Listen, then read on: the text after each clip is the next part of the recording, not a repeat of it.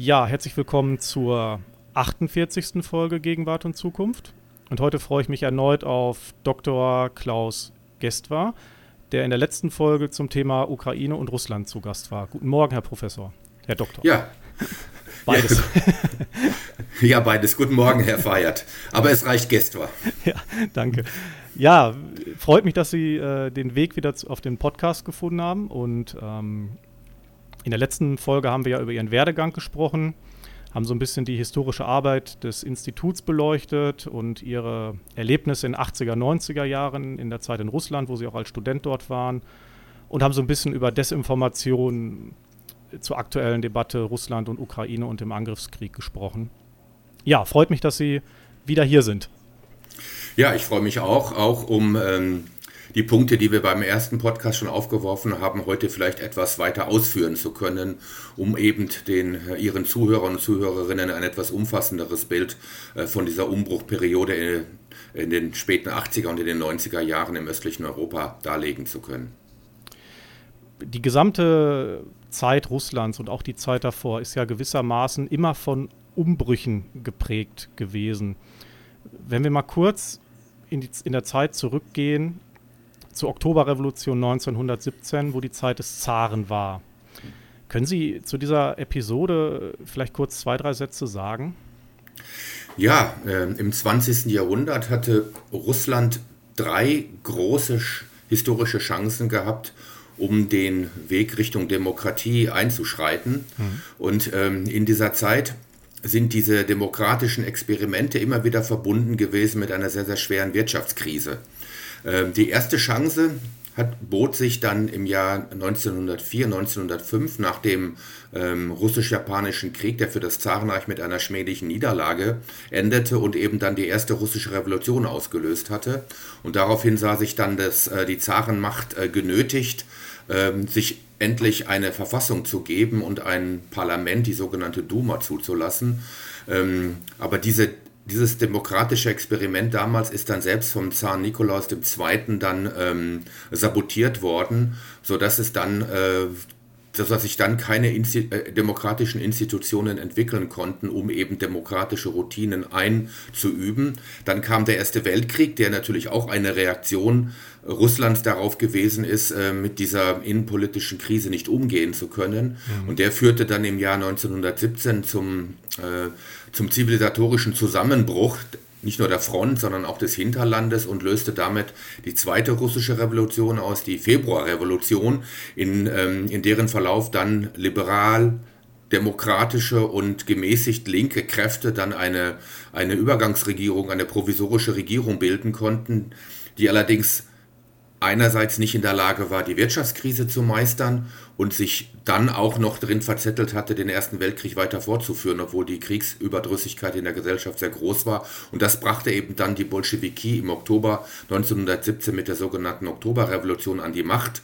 Ähm, und das führte dann eben nicht zu einer Demokratie, sondern zunächst zu einem, zu einem Bürgerkrieg, der dann erst äh, im Jahr 1921, 22 mit dieser sogenannten neuen ökonomischen Politik äh, endete. Und es folgte, folgten dann einige Jahre, nennen wir das mal, eines gemäßigten ähm, bolschewistischen Regimes, in dem eben dann auch ähm, äh, Lenin versucht hatte, die äh, Zerstörungen und Verwüstungen des Bürgerkrieges dadurch in den Griff zu bekommen, dass er gewisse Freiheiten zuließ. Und das endete dann ähm, ganz abrupt ähm, unter der Herrschaft Stalin nach 1928 mit dem ersten Fünfjahresplan und mit der brachialen äh, Industrialisierung und auch mit der ähm, mörderisch durchgeführten Zwangskollektivierung der Landwirtschaft. Mhm. Gründung der Sowjetunion 1922, Union der sozialistischen Sowjetrepubliken UdSSR, um es nochmal im Detail zu nennen. Jetzt haben Sie schon gesagt, das Zeitalter oder dieses Kapitel startete mit Lenin. Es gab aber auch noch andere Herrscher in dieser Zeit, Stalin, Khrushchev, Brezhnev, bis das in den 80ern dann mit Gorbatschow schlussendlich endete, oder? Ja, genau. Also wir haben dann Stalin, der von 1928 bis 1953 ein brutales, menschenverachtendes Regime in der Sowjetunion etabliert hatte.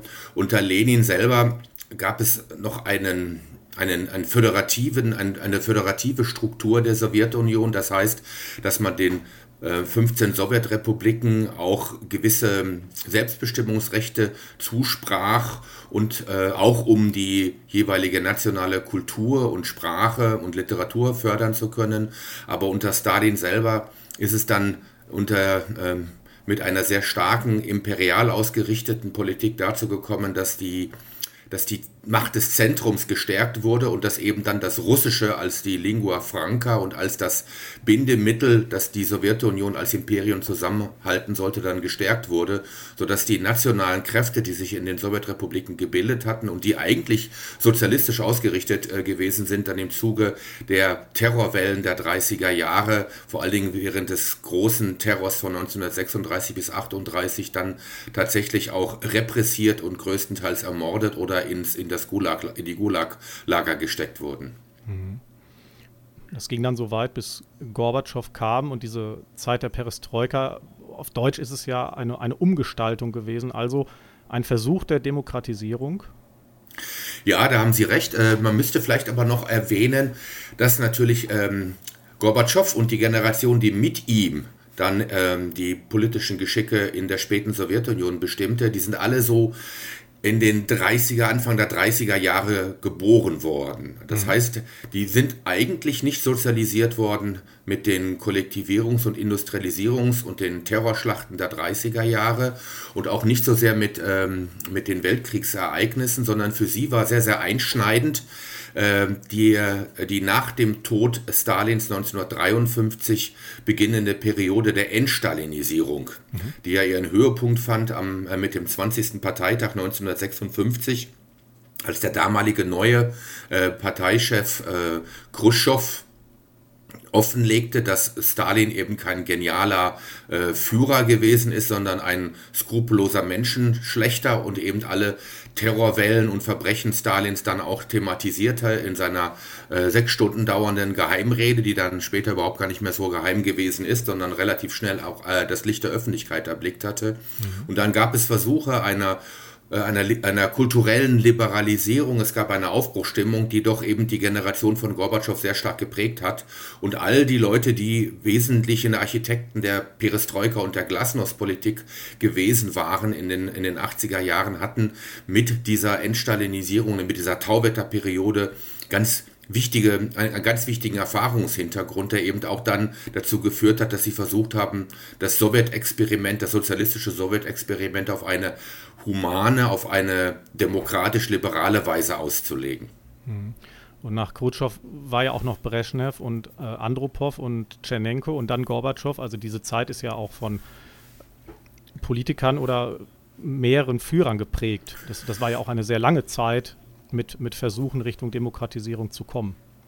Ja, ähm, 1964 im Oktober wurde Khrushchev dann von seinen Politbüro-Mitgliedern abgesetzt. Mhm. Das hatte natürlich seinen Hintergrund, dass äh, Khrushchev auf der einen Seite schon mh, hm, auf Wandel hin drängte, aber doch einen sehr erratischen Herrschaftsstil prägte. Also er sprach sich nicht ab äh, äh gegen willkürliche Abenteuer sowohl innen als auch außenpolitisch ein und ähm, hat eben äh, den Parteiapparat äh, tatsächlich doch mächtig in, in, in, Wirbel und in Trubel versetzt. Und irgendwann mal hatten die, ähm, äh, die anderen Parteibosse die Nase von diesem, von diesem permanenten wechselhaften äh, Politikschildern voll und haben sich nach jemandem gesucht, der mehr Stabilität in den Apparat hineinbringt. Und dann wurde Brezhnev als Nachfolger von ähm, äh, von, von Khrushchev mit der Parteiführung beauftragt.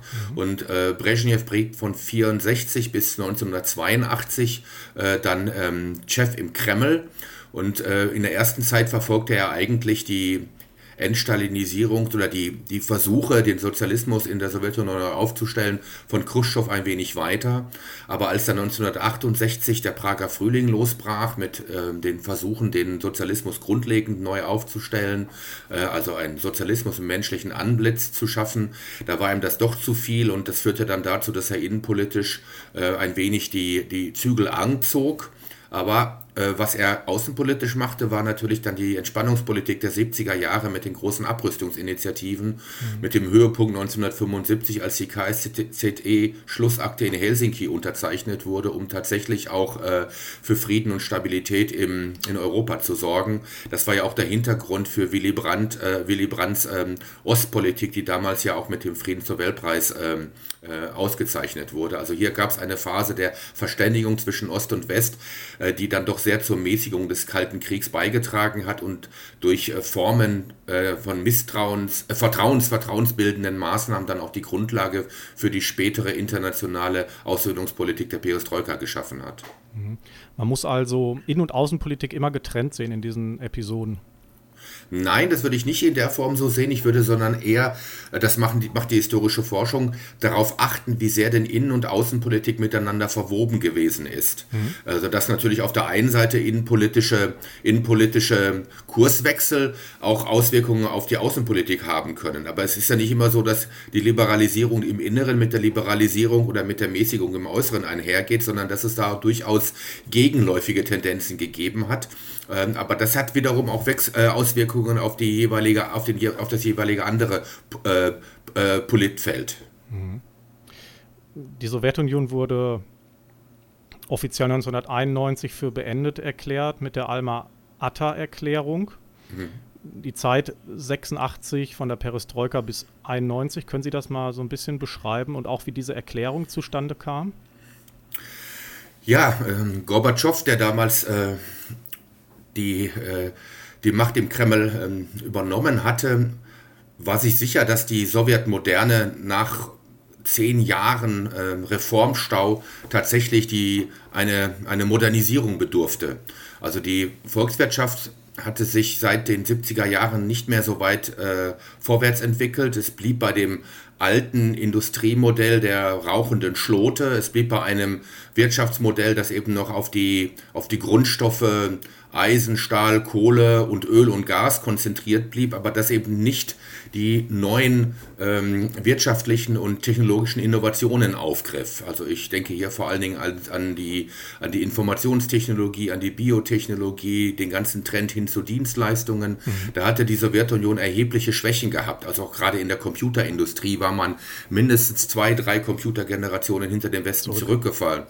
Und das machte sich natürlich äh, bemerkbar, auch weil die weil die ökonomischen äh, Wachstumsraten seit der zweiten Hälfte der 70er Jahre immer mehr einbrachen und eigentlich dann in den 80er Jahren in ein Negativwachstum übergegangen sind. Ähm, das hatte auch vor allen Dingen damit zu tun, dass in den 70er Jahren natürlich die Sowjetunion als ein energieexportierendes Land sehr vom Anstieg der Öl- und äh, Energiepreise profitiert hatte. Aber die letzte Ölkrise, das war Anfang der 80er Jahre, als der Iran-Irak-Krieg im äh, Mittleren Osten ausbrach, ging relativ schnell dann im Verlauf der 80er Jahre ähm, in eine Phase über, in der der Ölpreis extrem niedrig lag. Mhm. Und das sollte die, der, der, diese niedrigen Energie- und Rohstoffpreise sollten den volkswirtschaftlichen Hintergrund der 80er und auch der 90er Jahre bilden. Und das war natürlich für die Sowjetunion und nachher für Russland eine sehr schwere Hypothek, weil natürlich die ähm, Devisengewinne durch äh, Energie- und Rohstoffexporte ganz erheblich ähm, zum Wohlstand und auch zur Finanzierung des Staatshaushalts beigetragen haben. Und dann kippte im Volk auch wieder ähm, die Bemühungen zur Demokratisierung dadurch. Ja, äh, da haben Sie völlig recht. Also Gorbatschow setzte auf eine Politik äh, der Demokratisierung. Mhm. Äh, das hat vielleicht nicht so viel mit der Demokratisierung in unserem eigenen westlichen Sinne zu tun, sondern er erkannte, dass er die Gesellschaft mobilisieren müsse für seine Reformpolitik, um eben auf die Art und Weise neue soziale und auch politische Energien freizusetzen. Und dann hat er darüber nachgedacht, wie er denn so diesen politischen und gesellschaftlichen Routineapparat dann aufbrechen könnte und kam auf die Idee, etwas Demokratie zu wagen. Also den Leuten, den Leuten mehr Möglichkeiten zu geben, sich in die politischen Prozesse einzubringen, also Formen der politischen Partizipation zuzulassen. Und so gab es dann 1987 dann auch schon die Möglichkeit, sogenannte Clubs und Gesellschaften einzurichten, in denen dann die Leute ihre Interessen ähm, äh, sozial organisieren könnten. Das ging von Fußballclubs bis hin zu äh, Fanclubs äh, einiger, einiger Musikbands und ökologischen Initiativen, aber eben auch hin bis zu, äh, bis zu politischen Clubs, zu politischen äh, Diskussion, äh, Diskussionszirkel, die sich gegründet haben. Ähm, die wichtigste, die damals entstanden ist, war natürlich die jetzt im letzten Jahr mit dem Friedensnobelpreis ausgezeichnete äh, Menschen- und Bürgerrechtsorganisation Memorial, die wiederum sehr kritische Stimmen organisiert hatte ähm, im Rahmen der Dissidenten und eben auch der Moskauer oder der hauptstädtischen Intelligenz, um eben tatsächlich ein, ein neues politisches System zu schaffen. Und dann ließ Gorbatschow im Jahr 1989 sogar so halbfreie Wahlen zu. Äh, das heißt, es wurde, jetzt, wurden jetzt nicht mehr äh, ganz bestimmte Parteilisten einfach abgesegnet bei den Wahlen, sondern es gab tatsächlich eine freie Wahl unter mehreren Kandidaten. Und ähm, einer der anfänglichen Weggefährten Gorbatschows, nämlich der aus dem Ural nach Moskau gekommene, sehr buschikose und auch durchgreifende Parteiführer Boris Jelzin, hatte sich als Parteichef der Stadt Moskau erst einen Namen gemacht und weil er sich sehr vorgewagt hatte in seinem Kampf gegen die ähm, die äh, Korruption der dortigen Parteinomenklatur hat dann Gorbatschow ihn abgesetzt und er ist dann während der Wahlen ähm, 1989 zum ersten Volksdeputiertenkongress, also einem halbfrei gewählten neuen sowjetischen Superparlament, dann als Kandidat in dem sehr prominenten ersten Wahlkreis in Moskau angetreten und hat dann diesen Wahlkreis im März 1989 mit äh, knapp 90 Prozent der Stimmen gewonnen, was eben deutlich machte, dass die Leute, die auf mehr Demokratisierung, mehr Freiheiten drängten, in der damaligen Zeit eigentlich schon ähm, Gorbatschow immer mehr ins Abseits gedrängt hatten. Und äh, damit wurde dann Jelzin der neue, der neue Hoffnungsträger, gerade auch der städtischen ähm, Intelligenzia und auch der ähm, auch äh, vieler äh, junger, äh, junger Wähler und hat sich immer mehr als ein Machtkontrahent Gorbatschows in Szene bringen können. Mhm. Das war ja alles noch die Zeit der Sowjetunion, kurz, kurz vor Ende. Ja. 1991 wurde ja diese Gemeinschaft unabhängiger Staaten gegründet. Und da kam auch das erste Mal das Wort Russland, russische Föderation und auch der erste Präsident Boris Jelzin zu tragen. Können Sie diesen, diesen genauen Übergang zwischen dem Ende der Sowjetunion und diesem Aufkommen der unabhängigen Staaten und dem Weg Jelzins als erster Präsident Russlands und vor allem das Wort russische Föderation kam das erste Mal auf. Können Sie das genau mal beschreiben? Ja, gut. Also bei uns ist natürlich Gorbatschow der große Held, der mhm. Held des Rückzuges, derjenige, der äh, das Ende des Kalten Krieges und auch die deutsche Wiedervereinigung äh, äh ähm, ermöglicht hat. Und das stimmt auch. Ähm, er ist tatsächlich jemand, äh, er gehört zu den führenden, zu den wichtigsten Persönlichkeiten des 20. Jahrhunderts. In seiner Innenpolitik, in seiner Reformpolitik hat er allerdings viele Fehler gemacht. Der eine Punkt war natürlich, dass er einfach die Dynamik der Demokratisierung, die über ihn hinweg gebrandet ist, dann völlig unterschätzt hatte. Der zweite Punkt war, dass er bei den Wirtschaftsreformen einen, einen Wackelkurs gefahren ist, dass er sich also 88, 89, als die Reformen eigentlich dringend erforderlich gewesen waren, sich nicht auf ein, ähm, auf ein Reformprogramm äh, verständigen konnte. Und das führte dann dazu, dass die wirtschaftlichen Probleme immer mehr zugenommen haben und dass das, äh, das Tafelsilber, nämlich die, äh, die äh, Devisenreserven, also die Dollarreserven der Sowjetunion damals verscherbelt worden sind. Und der dritte Punkt, den Gorbatschow natürlich ganz massiv unterschätzt hatte, war, dass ähm, durch die Demokratisierungspolitik in den 15 Sowjetrepubliken sich neue ähm, zentrifugale nationale Kräfte gebildet hatten, die dem Moskauer Machtdiktat ein Ende setzen wollten, um eben mit mehr Rechten äh, Richtung äh, Autonomie und Selbstbestimmung die Geschicke ihrer Sowjetrepubliken ähm, äh, viel stärker prägen zu können. Und das ging los im Baltikum das hat Gorbatschow völlig unterschätzt. Die baltischen Staaten wollten eigentlich zunächst eine Autonomie innerhalb der Sowjetunion haben. Das heißt also, wenn in Moskau etwas entschieden worden ist, was in diesen Sowjetrepubliken in, im Baltikum umgesetzt werden sollte, wollten sich die dortigen politischen Entscheidungsträger das Recht vorbehalten zu sagen, wir machen das oder wir machen das nicht. Also das Republiksrecht schlägt das Moskauer Zentralrecht. Das war mhm. das, was sie forderten. Und darauf hat sich Gorbatschow nicht eingelassen. Und dann entstanden aus wiederum ausgehend aus vom Baltikum dann neue nationale Kräfte und große Bewegungen, sogenannte Volksfronten, die dann nicht mehr auf die Autonomie innerhalb der Sowjetrepublik, äh, der Sowjetunion drängten, sondern tatsächlich auf die staatliche Eigenständigkeit, also auf die Separation, auf die Sezession von der Sowjetunion. Und ähm, dem baltischen Republiken schlossen sich dann auch andere Republiken bald an. Äh, dazu gehört vor allen Dingen Georgien, aber auch Moldawien äh, und eben dann auch die Ukraine. Die, dieser Begriff Russland und russische Föderation ist ja auch in, im Zusammenhang mit der Gemeinschaft unabhängiger Staaten entstanden. Ist es wirklich historisch gesehen so, dass das Wort Russland und russische Föderation dort das erste Mal vorkam und die Gründung dort wirklich so kam? Also erstmal muss man sagen, dass, ähm, das habe ich jetzt äh, noch bei meinem kurzen Rückblick äh, ausgelassen. Ähm, am Ende brauchte niemand in der Sowjetunion mehr das Imperium, sondern mhm. alle suchten nach neuen politischen Optionen, um auch den anstehenden Umbruch Richtung, äh, Richtung Marktwirtschaft und Demokratie auf sich allein gestellt besser meistern zu können. Und das galt im Übrigen auch für Russland.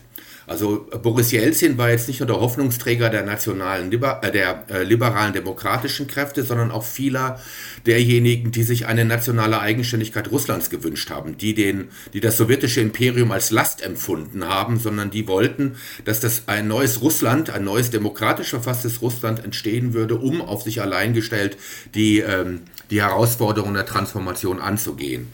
Ähm, und dadurch hat Gorbatschow, äh, hat Gorbatschow immer mehr an äh, politischem Ansehen und Reputation verloren. Und äh, Jelzin war derjenige, der sich als, äh, als Wegbereiter des Neuen sehr gut in Szene setzen konnte. Er ist ähm, im Juni 1991 dann bei freien Wahlen in Russland zum Präsidenten, zum ersten Präsidenten Russlands gewählt worden. Das ist, glaube ich, ein ganz wichtiger Punkt. Also es gab noch die Sowjetunion, es gab einen sowjetischen Präsidenten Gorbatschow, aber es gab in der russischen äh, Sowjetrepublik mit Boris Jelzin jetzt auch einen demokratisch legitimierten russischen Präsidenten.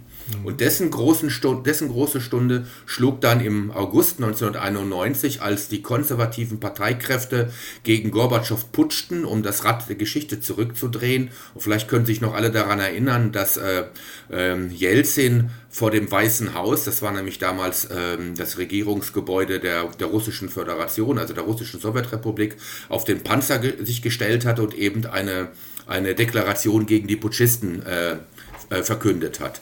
Und ähm, nachdem dieser Putsch dann niedergeschlagen worden ist, weil die Putschisten keine Unterstützung von Seiten des Militärs, äh, der Gesellschaft und auch des Geheimdienstes erhielten, war eigentlich klar, dass die Sowjetunion als Imperium äh, eigentlich schon ein lebender Leichnam war. Mhm. Und ähm, dann haben die unterschiedlichen, Sowjet, äh, äh, unterschiedlichen Führer der Sowjetrepubliken versucht, eine vernünftige Lösung zu finden, wie man denn mit diesem äh, Untergangs- und Niedergangsprozess umgehen könnte.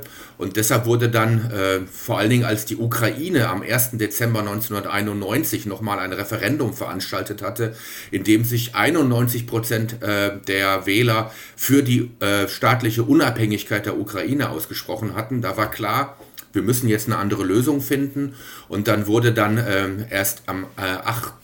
Äh, Dezember bei einem Treffen in einem Naturschutzgebiet, in einem Jagdhotel in Bielawescha. Das ist ein äh, Naturschutzgebiet an der Grenze von äh, Belarus zu Polen.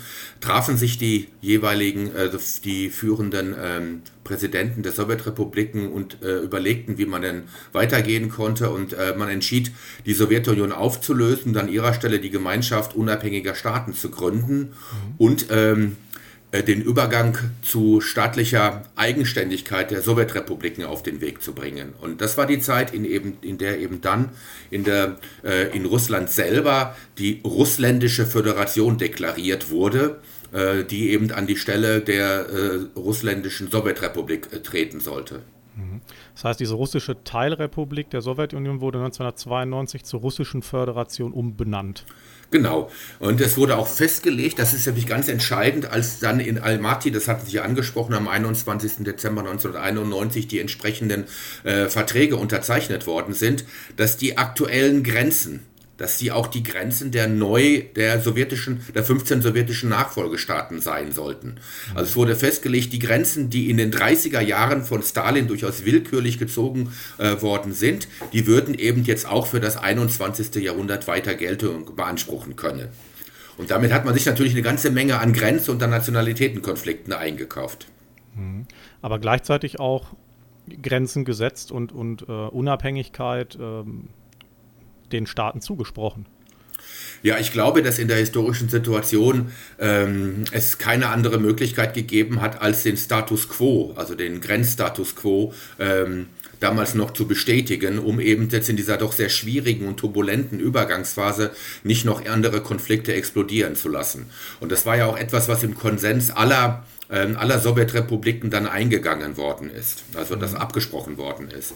Und in Russland hatten wir das Problem gehabt, das hat sich aber auch in den anderen Sowjetrepubliken gestellt, wir hatten ein gewähltes Parlament, noch in der späten Sowjetzeit, das russische Parlament, wir hatten einen gewählten Präsidenten, auch noch in der Sowjetzeit. Wie gehen wir jetzt damit um? Setzen wir jetzt, äh, machen wir jetzt einen radikalen Neuanfang? Mit Neuwahlen sowohl des Präsidenten als auch des Parlaments und schreiben wir uns eine neue, schreiben wir uns eine neue Verfassung oder versuchen wir von den bestehenden Machtverhältnissen aus den Sprung in die, in die neue Ära hineinzuwagen. Und ähm, Boris Jelzin und äh, seine politische Führung haben sich dafür eingesetzt, dass in dieser turbulenten Umgangszeit, wo es ja auch tatsächlich darum ging, das Überleben des neuen Staates und auch das Überleben äh, der Volkswirtschaft irgendwie zu retten, dass es da doch einer starken Exekutive bedarf, dass man keine Zeit hätte für, äh, für Wahlkämpfe, sondern dass man die Strukturen, die 90, 91 entstanden sind, jetzt einfach weiter mitnimmt in die, in die äh, post-sowjetische Phase hinein. Und äh, das war auf der einen Seite natürlich eine Option, die sich angeboten hatte. Auf der anderen Seite haben sich dadurch natürlich auch politische Probleme, die schon in der Sowjetzeit bestanden, nun dann auch in die post-sowjetische Zeit hinein verlagert. Mhm. Belarus in der Zeit, vorher Weißrussische Sowjetrepublik, unter, äh, bei dem Namen müssen Sie mir helfen, Stanislaw Tschuschkewitsch. Schuschkewitsch, ja. Schuschkewitsch, ja. Und die Ukraine in der Zeit, Leonid Kravtschuk? Kravtschuk, genau. Ja. Das war, die waren gemeinsam mit dem, ähm, mit dem kasachischen Präsidenten äh, Nazarbayev die treibenden Kräfte äh, bei, der, äh, bei der Fixierung des Vertrages, äh, des Auflösungsvertrages des Sowjetimperiums und bei dem Gründungsdokument der Gemeinschaft unabhängiger Staaten. Diese Gemeinschaft unabhängiger Staaten sollte irgendwie noch eine Klammer für diesen postsowjetischen Raum bilden, um eben die Zusammenarbeit im Bereich der Wirtschaft, der Kultur, der Politik und auch des Militärs der neuen 15 Sowjetrepubliken zu ermöglichen. Äh, die drei baltischen Republiken die jetzt als Staaten sich neu konstituiert haben, haben von Anfang an gesagt, wir machen dabei nicht mehr mit, wir sind eigenständig, wir gehören nicht mehr dazu, aber die anderen zwölf Staaten, also mit einigen, also Georgien hat sich auch ein bisschen schwer getan, die haben sich dann ähm, auf diese Gemeinschaft der unabhängigen Staaten eingelassen, aber ähm, sie haben halt ihre, ihre internationalen Beziehungen schon relativ schnell sehr in unterschiedliche Richtungen ausgerichtet, also diversifiziert. Und diese Idee, die man in Moskau hatte, dass man mit der Gemeinschaft unabhängiger Staaten noch so ein Gebilde geschafft hat, um eben die Moskauer Dominanz auch über, die, über das sogenannte nahe Ausland äh, zu sichern, das hat sich immer mehr in Luft aufgelöst, weil natürlich jetzt äh, die Ukraine, Moldawien und auch Kasachstan, die suchten jetzt ähm, neue ökonomische Beziehungen zu knüpfen zu Europa zu den USA und natürlich auch zu China, zur Türkei und zu, den, äh, zu Indien, sodass Russland immer mehr damit, da, sich damit konfrontiert sah, dass die anderen äh, neu entstandenen postsowjetischen Staaten äh, sich äh, weithin orientierten und eben nicht in die Abhängigkeit von Moskau geraten wollten. Ein, ein Dorn im Auge Russlands. Ja, da sind wir schon beim anderen Thema, da sind wir ja. wieder, wie wir, wie, wir, wie, wie wir Innen- und Außenpolitik zusammenbringen können. Und das ist, das ist völlig klar. Also am Anfang, als, dies, äh, als diese 15 neuen äh, Nachfolgestaaten entstanden sind, gab es, ich nenne das mal, ein, eine anti-imperiale äh, Grundstimmung auch in Russland selber. Boris Jelzin und sein damaliger Außenminister ähm, äh, formulierten damals, dass die Sowjetunion, also dass, dass, dass die neue russländische Föderation kein ähm, furchteinflößendes Imperium mehr sein wolle, sondern eine seinen Nachbarn gegenüber freundlich auftretende Großmacht. Also Sie merken schon an der Rhetorik, dass sich etwas verschoben hatte. Als man dann allerdings merkte, dass äh, es mit der Demokratie und mit der Marktwirtschaft im Inneren nicht so einfach werden sollte und, das, äh, und vor diesem Hintergrund sich auch in Russland neue politische, nationalistische und imperiale Kräfte formiert haben und auch die kommunistischen Hardliner plötzlich mit ihrer neuen Parteigründung dann einen Großteil der Bevölkerung wieder hinter sich bringen konnten, suchte man danach nach Möglichkeiten, wie man sich auch gegenüber der Bevölkerung ähm, als äh, tatkräftig positionieren konnte. Und äh, dann ist man relativ schnell dazu übergegangen, daran festzuhalten, äh, dazu übergegangen, äh, deutlich zu machen, dass, dass Russland selber auf der internationalen Ebene immer noch ein wichtiger politischer Player ist, der bei wichtigen Entscheidungen nicht übergangen werden sollte. Und das führte dann irgendwie dazu, dass dass der außenpolitische, das außenpolitische Auftreten Russlands sich verändert hatte. Man wollte wieder dabei sein, man wollte eine gewisse, eine gewisse Hegemonie über den ehemaligen ähm, Herrschaftsbereich wieder für sich beanspruchen, um auf die Art und Weise auch gegenüber der eigenen Bevölkerung dann an, ähm, an Legitimität und an Zuspruch zu gewinnen. Auch hier sehen Sie wieder, wie Innen- und Außenpolitik miteinander zusammenhängen. Mhm. Jetzt stehen wir in dieser Zeit 1991. Boris Jelzin ist ähm, Präsident der russischen äh, Föderation, die Staatsduma kommt, das Zweikammerpräsidentenparlament wird eingeführt, auch, auch eine Neuerung, oder die es vorher so nicht gab? Ja, ähm, da haben Sie völlig recht. Also äh, das, das Parlament, was damals gewählt worden ist, bleibt im Wesentlichen erstmal bestehen. Mhm. Und dann überlegt man natürlich auch, wie kann man denn diese Föderation, nochmal, ähm, das Sowjetimperium ist zusammengebrochen, aber äh, die russische oder die russländische Föderation ist natürlich weiterhin ein multiethnisches Staatengebilde mit 150 Millionen und in denen über 100 unterschiedliche Ethnien miteinander leben. Ja. Und dann versuchte man auszubalancieren, wie denn die Machtbalance zwischen dem Moskauer Zentrum und den jeweiligen Regionen sein sollte. Und ähm, um diese neuen föderativen Instrumente in die Politik einzuführen, hat man dann eben noch so eine zweite Kammer eingeführt, die Föderationskammer, in denen eben die jeweiligen Regionen die Möglichkeit hatten, ihre Interessen zum Ausdruck zu bringen. Wenn wir das vergleichen wollen mit Deutschland, ist es so ein bisschen so wie der Bundesrat, wo ja auch die einzelnen Bundesländer vertreten gewesen sind. Und da gab es natürlich auch äh, Versuche, eben den, den jeweiligen ähm, Regionen dann doch ein, ähm, eine deutlich mehr Mitsprache zu, gewähr, äh, zu gewähren, als das früher der Fall war.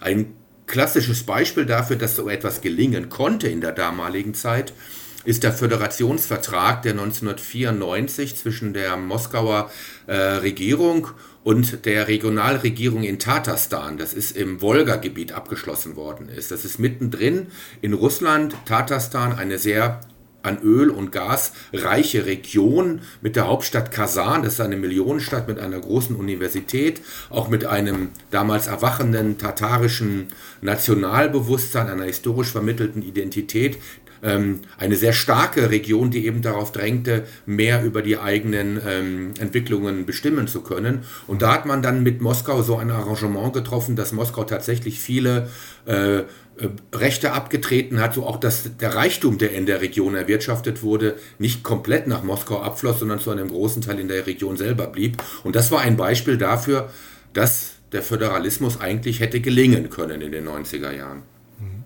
Also marktwirtschaftliche Ordnung auf regionaler Ebene, Liberalisierung, Institutsentwicklung, Privatisierung und auch Stabilisierung aber auch, wie Sie sagen, auf der einen Seite Demokratisierung und auf der anderen Seite noch diese Macht der Eliten in, in Moskau. Ja, ähm, wenn wir gerade jetzt bei der, bei der Föderationspolitik sind, ähm, äh, mit, dem, mit Tatarstan hat das natürlich geklappt. Hm. Nicht geklappt hat das in fataler Weise äh, mit der Kaukasusrepublik Tschetschenien. Die hatte sich schon äh, während des Zerfallsprozesses der Sowjetunion, also sehr früh in den 90er Jahren, als unabhängig erklärt also nicht als autonom, sondern als unabhängig. Die dortigen Eliten wollten ein eigenes Staatswesen äh, bilden, was natürlich ein bisschen damit zu tun hatte, dass sie sich die, äh, die Macht in dieser Region, in der Republik selber sichern wollten. Und sie konnten natürlich auch die sehr äh, kontroverse und blutige tschetschenisch-russische Beziehungsgeschichte ganz gut nutzen, um sich gegen Moskau zu positionieren. Vielleicht nochmal der, der Hintergrund, der historische Hintergrund. In der ersten Hälfte des 19. Jahrhunderts hat es über 25 Jahre lang einen sogenannten Heiligen Krieg zwischen den Kaukasusvölkern und äh, dem russischen Imperium gegeben, das dann in den 50er Jahren mit dem, äh, mit dem Sieg der, äh, der zarischen Armee endete. Und damals wurden mehrere hunderttausend äh, Angehörige der Kaukasusvölker dann deportiert Richtung Osmanisches Reich. Und dann natürlich auch nochmal ganz entscheidend die Deportation der Tschetschenen 1944, denen dann vorgeworfen wurde, dass sie mit der Wehrmacht und den Nazis, die ja Teile des Kaukasus besetzt hätten, kollaboriert hätten. Und dann kam es zur kompletten Deportation aller Tschetschenen und Tschetschenien nach äh, Zentralasien. Ähm, und das hat natürlich dazu geführt, dass, äh, dass hier politische Animositäten entstanden sind, die eben dann in der Umbruchssituation politisch von den Menschen in Tschetschenien, also von den Machthabern in Tschetschenien dann instrumentalisiert werden konnten. Und das, da war die Frage, was macht man mit denen? Und da kam, konnte man auf politischer Ebene keine, ähm, kein Arrangement finden, sodass dann schließlich die schon in der frühen, äh, die damals in den frühen 90er Jahren in die Krise geratenen Militärs dann an die, äh, an die an Jelzin und an seine Führung herangetreten sind und eine, eine militärische Lösung des äh, Kaukasus-Konfliktes nahegelegt haben. Und das führte dann im Dezember 1994 zum ersten Tschetschenienkrieg, in deren Verlauf dann die tschetschenische Großstadt Grosny erst einmal in Schutt und Asche gelegt worden ist. Und das hat sich dann, der Krieg hat sich über anderthalb Jahre lang hingezogen, war sehr blutig und hat natürlich dem, dem politischen Ansehen Jelzins und auch des demokratischen, des sich damals demokratisierenden Russlands doch erheblichen Schaden zugefügt. Und ähm, es machte natürlich dann den Staaten in Ostmitteleuropa, die sich gerade von der Moskauer Vorherrschaft befreit hatten, irgendwie deutlich, dass Moskau immer noch bereit ist, politische Mittel einzusetzen, um seine imperialen Ansprüche durchzusetzen. Mhm. Das ist ja auch ein Teil, wo wir in der dritten Folge noch zu kommen. Das hat ja auch Putin in gewisser Weise ein bisschen befeuert und auch diese Fehler, die Jelzin dann gemacht hat, auch mit dem Krieg und so. Jetzt ähm, steht Jelzin ja in dieser Zeit dort macht diese Gebietsreform, diese Föderationssubjekte entstehen im Land. Aber es kommt auch Inflation. Können Sie da mal was zu sagen zum Thema Inflation in dieser Zeit? Ja, Inflation klingt eigentlich zu harmlos. Wir haben es damit äh, mit einem kompletten Zusammenbruch ähm, äh, mit einem enormen Zusammenbruch und Einbruch des Wirtschaftslebens zu tun. Mhm. Ähm, das Bruttoinlandsprodukt ist dann bis Mitte der 90er Jahre um knapp die Hälfte zurückgegangen. Das ist also ein äh, dramatischer Rückgang nur vergleichbar mit, äh, mit Kriegszeiten. Mhm. Und das hatte damit zu tun, dass ähm, die akkumulierten Defizite der Sowjetunion, der späten Sowjetunion, jetzt in, dem, in, den, in die Jahrzehnte 90er Jahre in diesen Wirtschaftsreformen plötzlich übereinander fielen. Das bedeutete, wie, vorher hatte schon abgezeichnet der Bankrott der Planwirtschaft, die himmelschreiende Korruption, auch die ineffiziente Verwaltung, die verschlissene Infrastruktur und die völlig überaltete Industrie, mit der eben ähm, die neue äh, Regierung den Übergang zur Marktwirtschaft halt regeln musste. Und ähm, man hat die Idee gehabt, man könnte, ähnlich wie das in Polen damals schon angegangen worden ist, mit einer Schocktherapie innerhalb kurzer Zeit durch ein Tal der Tränen gehen, um eben dann wieder einen neuen Aufbruch ähm, äh, in, die, in, die, in den Weg zu leiten. Und äh, diese Schocktherapie hat sich dann aber leider mit der, äh, mit der äh, Liberalisierung der Preise, äh, auch mit der Privatisierung äh, großer Teile der russischen, ähm, der russischen Volkswirtschaft ähm, und ähm, mit der Zulassung neuer, neuer äh, äh, unternehmerischer Initiativen hat sich mehr als, äh, diese Schocktherapie hat sich mehr als ein, als Schock als als Therapie erwiesen. Und das führte dann dazu, dass es an diesem sehr rabiaten Wirtschaftskurs äh, relativ schnell heftige Kritik gegeben hatte, die dann wiederum dazu führte, dass die russische Regierung die, ähm, die äh, liberalen Reformer, die dieses Konzept umsetzen wollten, relativ schnell an den Rand gedrängt hatte, dass dann wieder neue äh, kommunistische Hardliner, also die, die roten ähm, äh, Industriefunktionäre aus der Sowjetzeit dann plötzlich mit wichtigen politischen Ämtern be äh, betraut wurden und die dann versucht haben, nicht so einen, so einen schnellen Umbruch zu erreichen, sondern eher auf, ähm, auf einen etwas längeren Hinbruch, Umbruch hinzuwirken, der es eben diesen alten Eliten auch ermöglicht hat, ermöglicht hatte, sich auf diese neuen volkswirtschaftlichen Verhältnisse besser einzustellen und ihre politische Macht nun in ökonomische Macht umzumünzen. Und viele von diesen, viele von diesen Reforminitiativen, mhm. die in den anderen osteuropäischen Ländern durchaus Erfolg gehabt hatten, wurden dann in, ähm, in Russland verwässert und äh, konnten eben nicht äh, eine schnelle Überwindung der Krisensituation gewährleisten. Mhm. Das ging ja auch schon sehr früh los. Also 1993 äh, gab es einen Absetzungsversuch gegen Jelzin. Ähm, ja, der löst den Volkskongress auf und, diesen, und nimmt den obersten Sowjet dort raus. Militäreinsatz gegen das Parlament. Es gibt Erschießungen und äh, da zeigt sich ja auch schon dieser, dieser Widerstand auch schon ganz früh gegen diese Reform, oder? Ja, ähm, nochmal, das, ähm, die russische, das russische Parlament, die sogenannte Duma, die stand ähm, in den Jahren 1990 und 1991 sehr stark hinter Jelzin. Mhm. Äh, als beispielsweise ähm, am 8. Dezember ähm, äh, 1991 dann in der russischen Duma darüber abgestimmt wurde, ob denn die Sowjetunion zerfalle und ob man eine neue russische Föderation gründen solle, haben über 90 Prozent der Abgeordneten für Boris Jelzins Vorschlag gestimmt und das unter äh, Hurra-Rufen und unter Applaus. Und es gab nur noch sehr wenige, die sich dagegen gestellt haben. Aber als dann im Jahre 1992 deutlich wurde, dass diese Transformationskrise, dass dieser Übergang, dass diese Wirtschaftsreformen zu erheblichen ähm, sozialen Verwerfungen und auch sozialen Härten führten und das, dann ist die Stimmung, die politische Stimmung gekippt. Und ähm, es gab dann sehr starke Absatzversuche vieler Abgeordneter aus dem Parlament, die sich eben gegen diese jungen Reformer gestellt haben, die damals noch von äh, Jelzin protegiert worden sind. Und ähm, das äh, der schwierige Übergang zu Demokratie und Marktwirtschaft ging einher damit, dass die Leute versucht haben, plötzlich wieder mit imperialen äh, Programmen und äh, Ideen Politik zu machen. Plötzlich gab es wieder eine äh, enorme Nostalgie äh, für das sowjetische Imperium. Und mit denen konnte man dann auch noch äh, einige äh, kommunistisch gestimmte Abgeordnete für sich gewinnen. Und der Führer oder der Anführer der politischen äh, gegen Jelzin ähm, agierenden Oppositionsbewegung war interessanterweise Jelzins Vizepräsident, der General, der General Rutskoy. Und dann gab es eine Verfassungskrise. Also die Sowjet, äh, das, Russland hat sich eben keine neue Verfassung äh, gegeben, sondern hat die alte Verfassung übernommen und dann immer noch irgendwelche neue Paragraphen da reingeschrieben, sodass die Verfassung letztlich komplett widersprüchlich gewesen ist. Ähm, einige, äh, einige Juristen haben von, haben von einer Chronik des, des, des Wahnsinns gesprochen, sodass sich die, dass sich die jeweiligen Paragraphen äh, widersprochen haben und das führte dann dazu, dass unklar gewesen ist, welche Kompetenzen eigentlich das Parlament und der Präsident hatte. Und 1993, das haben Sie angesprochen, zog sich dieser Patt, dieser dieser Patt zwischen Parlament und Präsident immer weiter hin. Und er mündete dann schließlich darin, dass dann Rutskoy mit Hilfe äh, der sich hinter ihm versammelnden Parlamentsmehrheit dann tatsächlich einen Putschversuch unternommen hatte in Moskau, dass es dann, dass er dazu aufrief, ähm, dass, ähm, dass äh, die russischen ähm, Fern äh, die, äh, die Moskauer, das Moskauer äh, Fernsehstudio am Fernsehturm Ostankino und das äh, Moskauer Bürgermeisteramt zu stürmen und es kam dann auch tatsächlich zu bürgerkriegsähnlichen Verhältnissen, in deren Verlauf in Moskau 100, knapp 150 Menschen gestorben sind und 350, glaube ich, verletzt worden sind.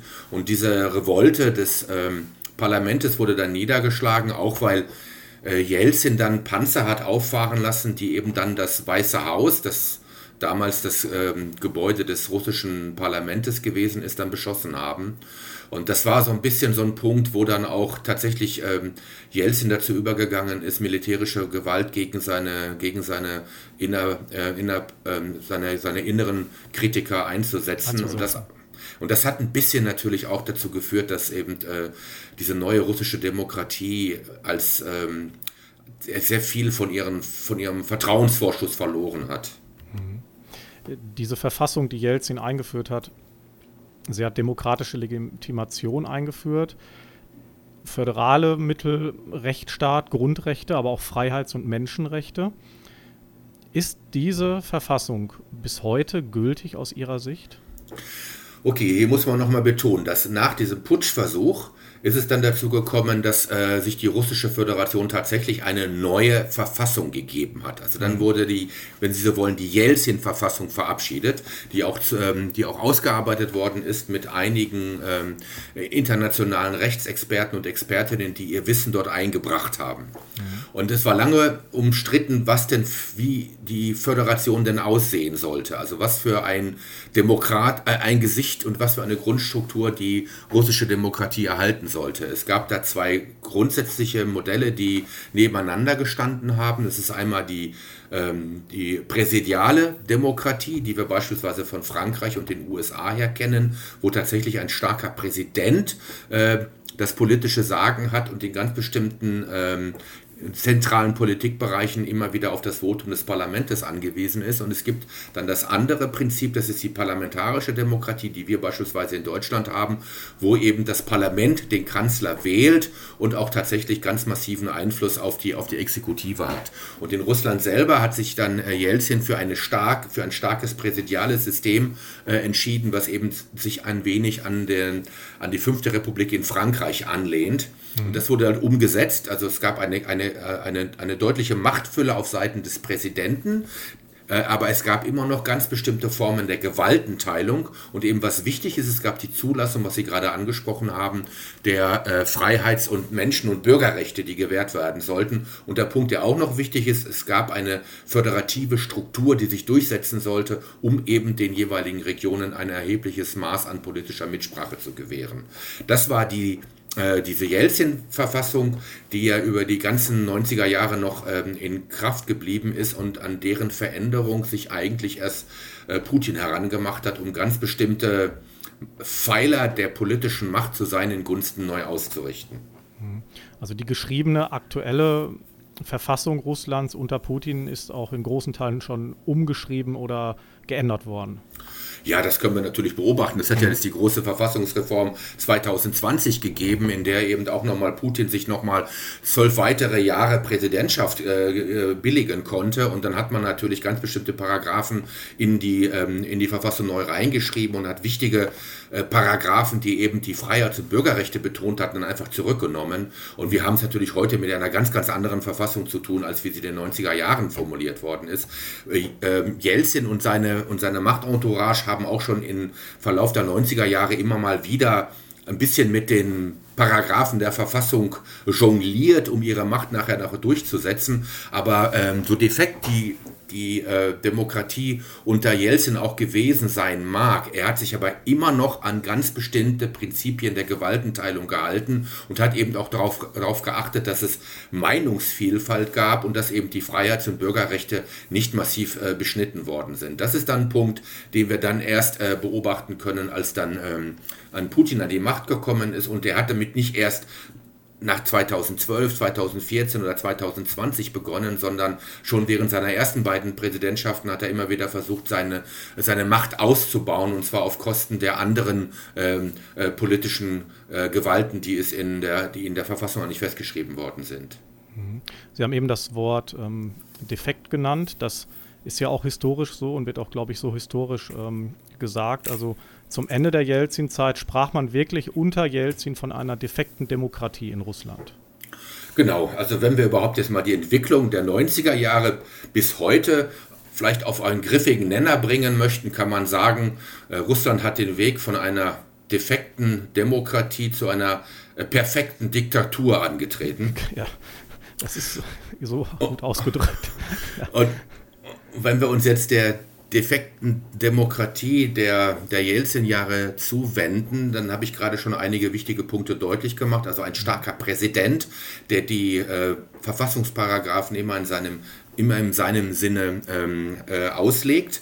Und ähm, was wir auch beobachten können, was eben zu dieser, zu dieser defekten Demokratie zugehört, ist natürlich, sind natürlich immer wieder ähm, Methoden des Image-Making, also der Versuch von Seiten ganz bestimmter Polittechnokraten Einfluss auf die politische Willensbildung in der Gesellschaft zu nehmen. Und ein ganz wichtiges, ein ganz wichtiges Ereignis in der russischen Geschichte war die Präsidentschaftswahl 1996. Mhm. Jelzin hat sich während ähm, der Jahre nach dem Zusammenbruch der Sowjetunion und der neuen russischen Föderation nicht gerade beliebt gemacht, äh, eben durch die missglückten Reformen auf der einen Seite und dann natürlich auch durch den völlig un beliebten Tschetschenienkrieg dann seit dem Dezember 1994. Und ähm, seine Zustimmungswerte sind eigentlich in den Keller gegangen. Und der eigentliche Favorit damals bei den Präsidentschaftswahlen war der Vertreter der kommunistischen Partei, die sich neu gegründet hatte in dieser Zeit, nämlich Suganov. Und das war so ein bisschen so ein, so ein, so ein Schreckgespenst. Also dieser Suganov hatte wirklich sehr imperiale ähm, Ideen gehabt, wie er denn Russland zu einem Imperium wieder neu, neu ausbauen konnte. Also man musste wirklich Angst vor, diesem, vor, diesem, äh, vor dieser politischen Figur haben und eben äh, dafür zu sorgen, dass Jelzin diese, diese Wahlen nicht verliert, hat man ähm, mit Hilfe des Fernsehens, die, äh, das Fernsehen, das sich damals schon, also die Medien, die sich damals schon zu einem großen Teil in den Händen Jelzin zugeneigter neuer Oligarchen befanden, aber auch mit Hilfe des westlichen Auslandes ganz bestimmte Kampagnen gefahren, um eben äh, das äh, Image äh, Jelzin-Ziels aufzubauen. Es hat auch Wirtschaftshilfen immer wieder gegeben aus den USA und aus Europa und auch aus Deutschland, die es eben Jelzin ermöglicht haben, in kritischen Phasen seines Wahlkampfes dann neue soziale Versprechungen umsetzen zu können. Und das hat dann dazu geführt, dass Jelzin bei den Präsidentschaftswahlen 1996 nochmal gewählt worden ist, mhm. trotz der Tatsache, dass er eigentlich gesundheitlich extrem angeschlagen gewesen ist. In der Zeit, die Kommunisten und Nationalisten, die hatten 36 Prozent der Sitze. Und es gab auch eine äh, rechtsextrem liberaldemokratische Partei mit 22,9 Prozent. Interessant. Ja, äh, da haben Sie völlig recht. Also äh, 93 nach dem missglückten Putsch als es dann eine neue Verfassung gegeben hat, äh, wurden dann auch nochmal Neuwahlen ausgerufen. Und natürlich haben, hat die ganze Welt und hat natürlich auch die, ähm, die Jelzin-Führung darauf gehofft, dass äh, bei diesen Wahlen die liberal-demokratischen Kräfte, es gab mehrere, dass sie dort tatsächlich die Mehrheit gewinnen könnten äh, um eben dann im Parlament auch eine, eine Mehrheit für den Jelzin-Kurs zu schaffen. Aber das ging genau nach hinten los. Gewonnen bei den ersten Wahlen hat so eine chauvinistische, nationalistische Partei, das ist die Liberal-Demokratische Partei Russlands unter der Führung des, um es mal direkt zu sagen, völlig durchgeknallten Politikclowns Wladimir Zhirinovsky. Und bei den zweiten Wahlen, die dann äh, ähm, zwei äh, Jahre, drei Jahre später durchgeführt worden sind, da war es dann so, dass dann die kommunistische Partei die Mehrheit der Sitze für sich gewonnen hatte. Also es gab in den, im Parlament der 90er Jahre also niemals eine große demokratische äh, Fraktion, auf die Jelzin seine Präsidialmacht hätte stützen können, um gemeinsam mit dem Parlament seine, seine Politik durchsetzen zu können, sondern er musste eigentlich immer wieder gegen das Parlament seine Politik durchführen, sodass es eigentlich die ganzen 90er Jahre über zu so einem Konflikt, zu einer Kontroverse zwischen dem Parlament äh, und dem Präsidenten gekommen ist. Und das hat natürlich zu erheblichen politischen äh, Dysfunktionalitäten und Lähmungsprozessen geführt, auch was die Reformpolitik betrifft. Mhm. Jetzt waren Sie in dieser Zeit ja viel dort, haben ja auch viel miterlebt, das hört man und merkt man ja auch. Mhm. Dieser Übergang Richtung Putin, da kommen wir dann, ich denke, in der, in der dritten Folge dann wirklich genauer zu und auch zu Putin selbst. Aber können Sie das so Richtung dem Ende dieser Zeit bis zum Übergang Putins nochmal so ein bisschen beschreiben, wie die Zeit dann mit Jelzin noch war, bis 99 circa? Lassen Sie mich erstmal allgemein nochmal beschreiben, wie wir denn diese Dekade der 90er Jahre fassen können. Mhm. Es ist so, dass natürlich der Blick von heute ähm, zurück von, von den, ich nenne das mal von den publizistischen Pitbulls, äh, die sich Putin hält, um seine Macht immer wieder aufrechtzuerhalten. Diese, diese publizistische Meinungsmache läuft darauf hinaus, die 90er Jahre möglichst düster und dunkel darzustellen. Also der Name Jelzin steht für Chaos, steht für Armut, steht für angebliche Fremdbestimmung Russlands ähm, durch die USA, wohingegen der Name Putin steht für Stabilität, für Sicherheit. Unter seiner Führung, so wird immer wieder vermittelt, sei halt das gedemütigte ähm, Russland von seinen Knien aufge, auf, äh, aufgestanden und habe nun dem Westen plötzlich Paroli bieten können. Dieses Bild ist natürlich ein propagandistisches Zerrbild. Mhm. Ähm, es ist sicher so, dass die 90er Jahre eine sehr bittere Zeit gewesen sind, geprägt von Armut, auch geprägt von Verunsicherung und Irritation. Das dürfen wir nicht außer Acht lassen. Aber gleichzeitig, und das ist wichtig zu betonen, das ist etwas, was sich mir äh, in den 90er Jahren immer wieder erschlossen hat, waren die 90er Jahre natürlich auch der Aufbruch ins Ungewisse.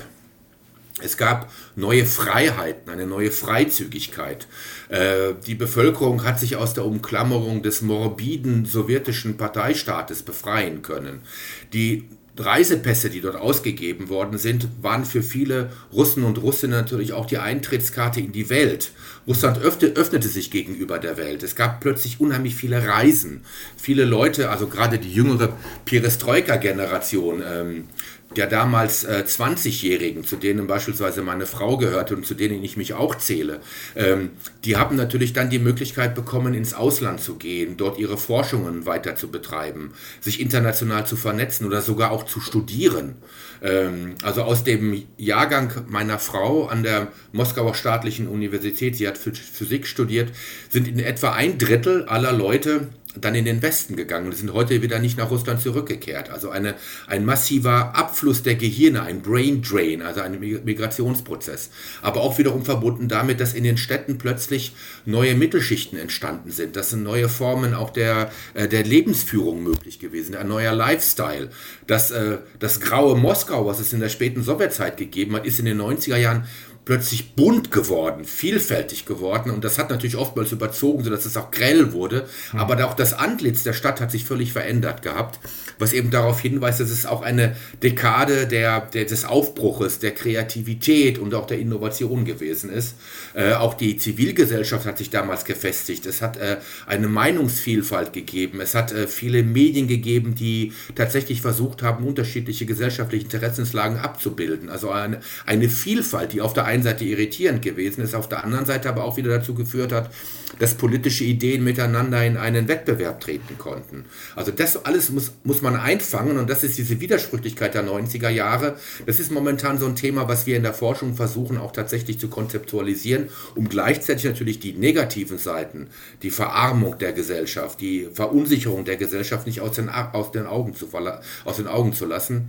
Aber es ist wichtig, beide Seiten in einer vernünftigen Relation zueinander zu stellen, um eben dieses propagandistisch benutzte Zerrbild der, der, des Putin-Regimes ähm, äh, dem entgegenzutreten zu können, und zwar mit guten Argumenten. Mhm. Die Medienwelt war offener, wie Sie schon gesagt haben. Als Putin dann 2000 an die Macht kam, ist ja auch direkt der größte äh, russische äh, ähm, Fernsehsender verstaatlicht worden. Also all diese Dinge waren ja vorher deutlich offener, wie Sie gerade schon gesagt haben.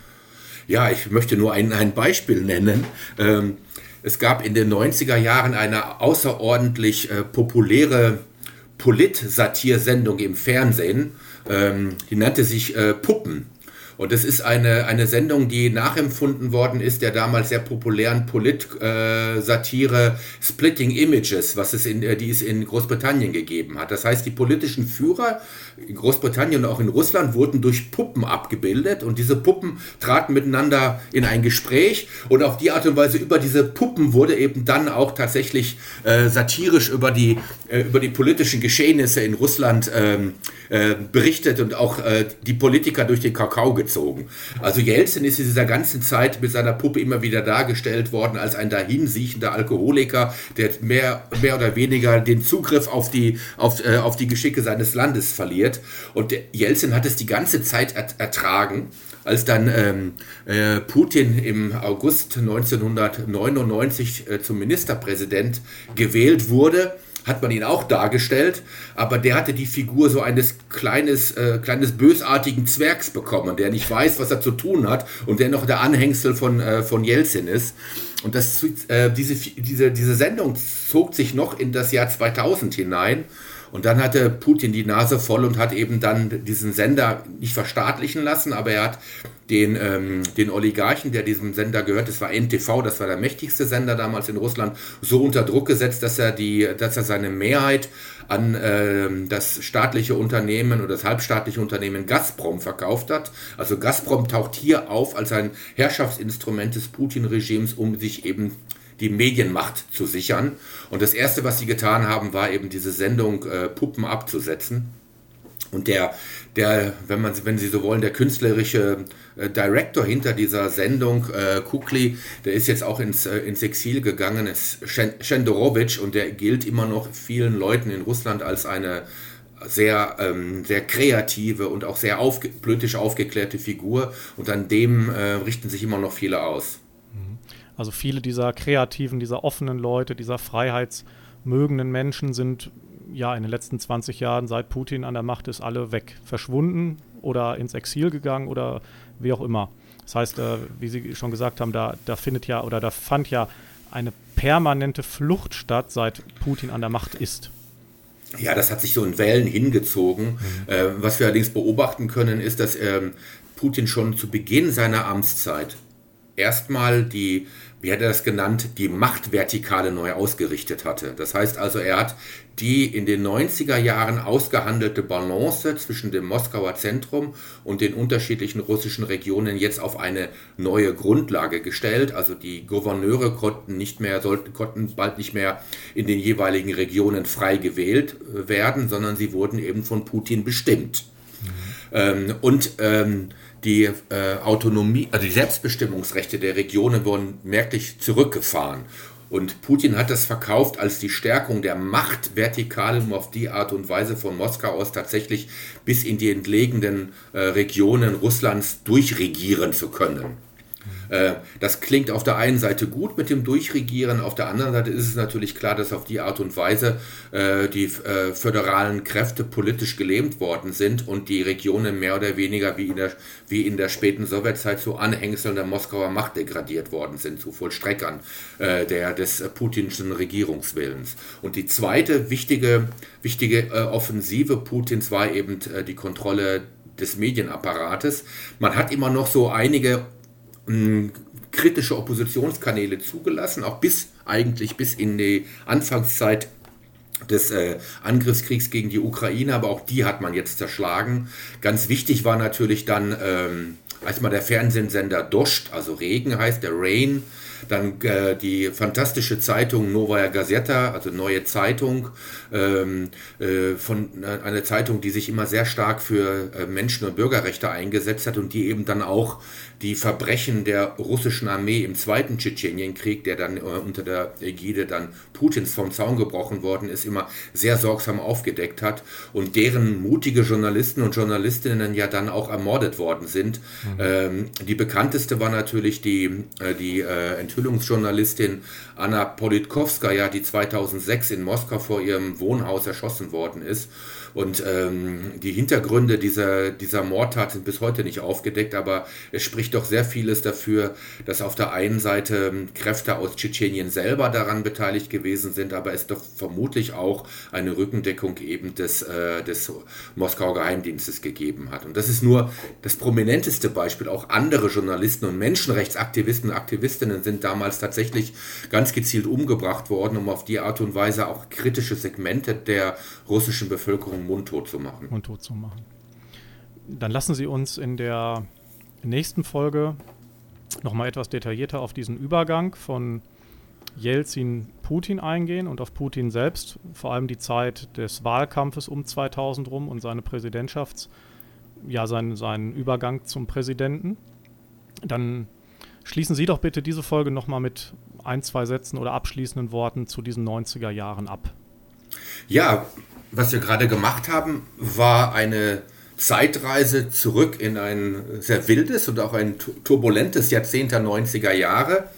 Und ich hoffe, Ihnen deutlich gemacht zu haben, dass die 90er Jahre eine Dekade auch der verpassten politischen Chancen gewesen sind.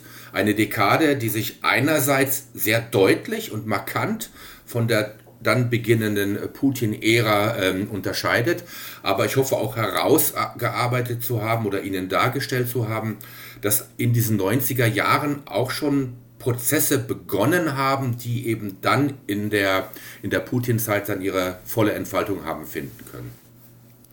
Herr Gessler, ich danke Ihnen wirklich für diese wirklich unfa äh, unfassbar ausführliche und ja auch historisch und korrekte belegte Analyse dieser Zeit und kann nur sagen, danke für diese zweite Folge und ich freue mich auf ja, die dritte. Ja, ich freue mich auch und dann ähm, würde ich mich bemühen, einige der schon angeworfenen Aspekte dann noch weiter anzuführen, um Ihnen dann eben auch die, die Grundstrukturen des Putinismus näher darlegen zu können. Alles Gute und bis bald. Bis bald.